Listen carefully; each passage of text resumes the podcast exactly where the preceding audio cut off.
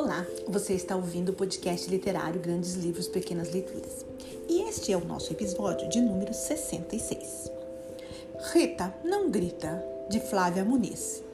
No exemplar que está comigo, as ilustrações são de Walter Ono, da editora Melhoramentos. Rita não grita.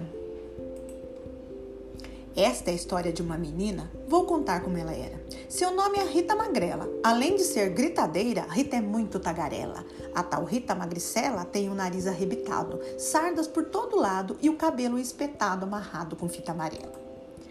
Essa Rita Magricela, a tal da cara magrela, tem uma mania esquisita, vive fazendo birra. A confusão logo começa já no café com pão.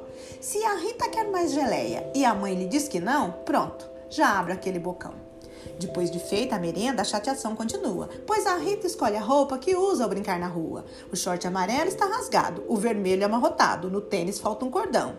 É tanta reclamação que até a mãe fica tonta, com a Rita fazendo fita que bate com os pés no chão, de novo abrindo o bocão com aquela choração. Sua mãe vive pedindo, Rita, não grita. Mas a Rita nem dá bola e sai danada da vida. E novamente na escola continua a fazer birra. Bastou esquecer a borracha ou a ponta do lápis quebrar, Rita já perde a paciência e recomeça a gritar. Os colegas avisam dizendo: Rita, não grita. Mas a magrela nem dá bola para os colegas da escola. Nas brincadeiras do recreio, os outros não tinham vez. Não podiam bater cara e nem contar até três. Rita queria tudo primeiro, queria ser a melhor. E para quem desconfiasse ou até dissesse não, lá vinha mais berração. Os amigos já não aguentavam tanta ruaça da Rita e resolveram dar um fim naquela mania esquisita. Um plano combinaram então para a próxima vez que houvesse gritação. Logo no dia seguinte, a turma brincava de amarelinha, quando a pedrinha, sem querer, na vez da Rita, caiu para fora da linha. Daí a Rita vermelhou, arregalou o olhão, encheu as bochechas de ar e já ia estourar. Quando a turma se mandou, sumiu, desapareceu. E a Rita Magricela ficou com o berro abafado, ficou com o grito engasgado. Não tinha com quem gritar, não podia espernear. Ficou muito chateada com aquele berro grosso entalado no pescoço. A partir daquele dia, a magrela foi percebendo o que acontecia. Na escola, para brincar de pega, esconde-esconde, polícia e ladrão, não convidavam mais a Rita, não. Nem para pular corda, para jogar peteca ou fazer bolhas de sabão. Ela podia espernear, berrar, abrir o bocão, que ninguém prestava atenção. E a Rita, sozinha, sem jeito, com aquela falta de graça enroscada dentro do peito, foi ficando triste, doente, emburrada, sem querer conversa, comida e nem nada. Foi daí que a vovó chegou, trazendo um lindo presente, um jogo de caixa e bola, e a Rita pulou de contente. Oba! Agora os meus amigos vão querer brincar comigo. E então o novo brinquedo saiu correndo a mostrar, e logo juntou criança com vontade de brincar. A brincadeira da bola maluca era gozada, era de assustar. Cada um espetava o palito na caixa onde estava o balão escondido e ele não podia estourar. Primeiro foi o João, que escapou de raspão. Depois foi a Beatriz, que escapuliu por um tris. Na vez da Rita, que azar! O palito encostou e bum! fez a bola estourar. Então, desanimados, os colegas ficaram esperando que já estavam acostumados. O bocão aberto da Rita gritando por todo lado. Mas daí aconteceu a surpresa boa, engraçada. Ao invés de fazer isso, Rita reganhou a boca numa bela gargalhada. E uma risada emendou na outra, a brincadeira foi em frente, com todos se divertindo, com todos muito contentes. A tal Rita Magricela pensou no jeito esperto de não ficar tão zangada com o que não dava certo.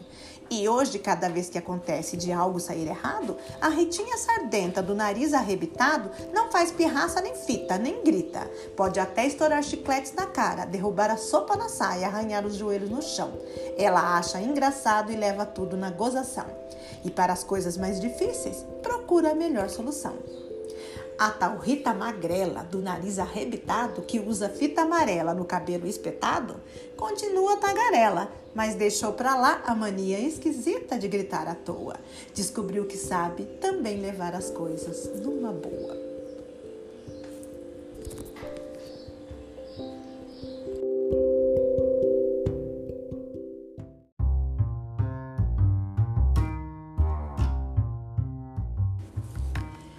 Flávia Muniz tem mais de 70 obras publicadas, entre literatura, entretenimento e apoio didático.